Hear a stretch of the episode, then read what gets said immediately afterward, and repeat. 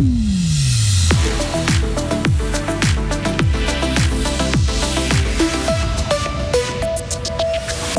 Inopac n'est plus orpheline, un local a été trouvé. Le FC Fribourg 2.0 a été élu hier soir lors d'une assemblée extraordinaire et l'Ukraine affirme gagner du terrain dans la région de Barmouth. Météo, ce sera changeant ce week-end entre éclaircies et passages nuageux, voire orageux.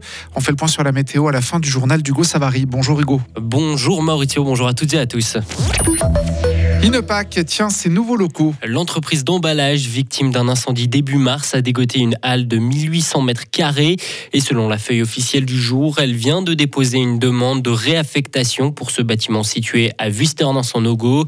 La société pourra ainsi rester sur la commune sarinoise au grand soulagement de sa direction, Sarah Camporini. Comme nous l'a confié ce matin Nadia Tache, responsable RH chez Inopac, c'est effectivement une bonne nouvelle pour tout le monde, pour les salariés dont certains viennent en bus depuis Fribourg qui n'auraient pas forcément pu se déplacer plus loin, pour les clients également, ainsi que pour la commune de Vuisternant-Son-Nogo, qui évite ainsi de perdre un contribuable. Avoir un toit sur la tête pour stocker et produire, c'était la priorité pour Inopac, elle qui a tout perdu dans le sinistre, ses murs comme ses machines. Des machines, la société en a d'ailleurs retrouvé, mais d'occasion pour limiter les frais. Elle doit donc les adapter à ses besoins.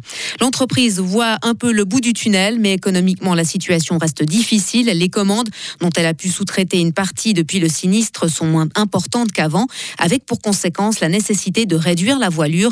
Inopac, qui voulait sauvegarder tous ses emplois, a dû se séparer de 5 salariés sur les 24 qu'elle comptait initialement. L'entreprise espère maintenant être opérationnelle dans une quinzaine de jours. Elle comptera 7 à 8 lignes de production efficientes contre 12 dans ses anciens locaux. L'entreprise produira environ 30% de moins qu'avant. Le lac de Neuchâtel pollué par des hydrocarbures. Un bateau amarré au port de Port-Alban a relâché du carburant sur plusieurs centaines de mètres carrés. L'écosystème a visiblement été touché, mais pour l'heure, aucun poisson mort n'a été découvert. Le propriétaire du bateau a été identifié et il a été prié de sortir son embarcation de l'eau aujourd'hui.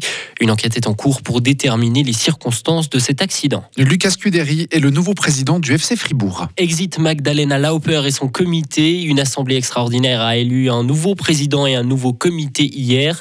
Le nouveau responsable a pu présenter une équipe dirigeante presque complète. Reste encore à pourvoir le poste des finances. Lucas Cuderi évoque le pourquoi du comment de ce nouveau comité. Alors j'ai donc avec bah, Monsieur qui est un ancien joueur du FC Fribourg, qui était aussi très touché par la situation. Euh, moi, en tant que bénévole aussi, on, on s'est dit qu'on pouvait associer nos compétences. On était un peu le premier noyau.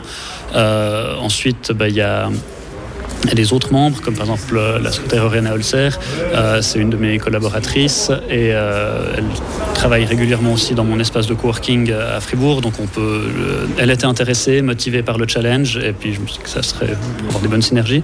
Pour le reste du comité, il y a des gens qui sont là de leur droit en fait, de leur statut dans d'autres groupements, comme par exemple le club Fair Play ou les amis supporters. Ils ont une place au comité. Eux, il n'a pas fallu les choisir, ils ont juste le droit d'être là. Et les autres personnes, c'est des anciens membres du club. On a aussi besoin euh, ce, comité est un mélange de forces nouvelles, mais aussi de personnes euh, historiquement attachées au club. Et durant cette assemblée, les membres du FC Fribourg ont refusé la dissolution du club.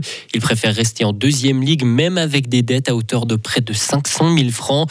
Il doit d'ailleurs rapidement trouver 60 000 francs s'il veut s'aligner en compétition fin août. Le village de Brienne, ce sera dès 18h aujourd'hui un village fantôme. Avec le début de la phase rouge, plus aucune personne ni aucun animal ne pourra se trouver dans ce village des Crisons.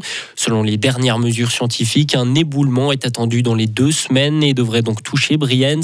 Depuis plusieurs semaines, des solutions ont dû être trouvées pour reloger les habitants du secteur. Nouveau jour de combat au Proche-Orient. Israël et des groupes armés de Gaza ont échangé de nouveaux tirs de missiles et de roquettes aujourd'hui. Des violences qui ont commencé ce mardi et qui ont déjà fait plus de 30 morts, dont des enfants. Des appels au cessez-le-feu émanent de partout sur la planète. Ce sont les pires violences dans la région en plus de 8 mois. L'ONU évoque de possibles crimes de guerre concernant le Mali. De fortes indications montrent que l'armée malienne et des combattants étrangers, probablement russes, ont commis des exécutions sommaires. Ils sont suspectés dans un rapport publié aujourd'hui d'avoir tué la plupart des 500 victimes lors d'une opération à Moura en 2022. L'enquête a été menée pendant des mois par du personnel de l'ONU sur place. Et pour terminer, une offensive ukrainienne aurait été repoussée par l'armée russe, annonce faite aujourd'hui par la Russie. 26 attaques ukrainiennes sur un front long de 95 km près de Soledar et Bakhmut auraient avorté.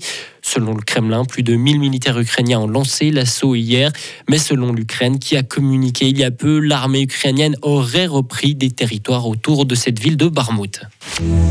Retrouvez toute l'info sur frappe et frappe.ch.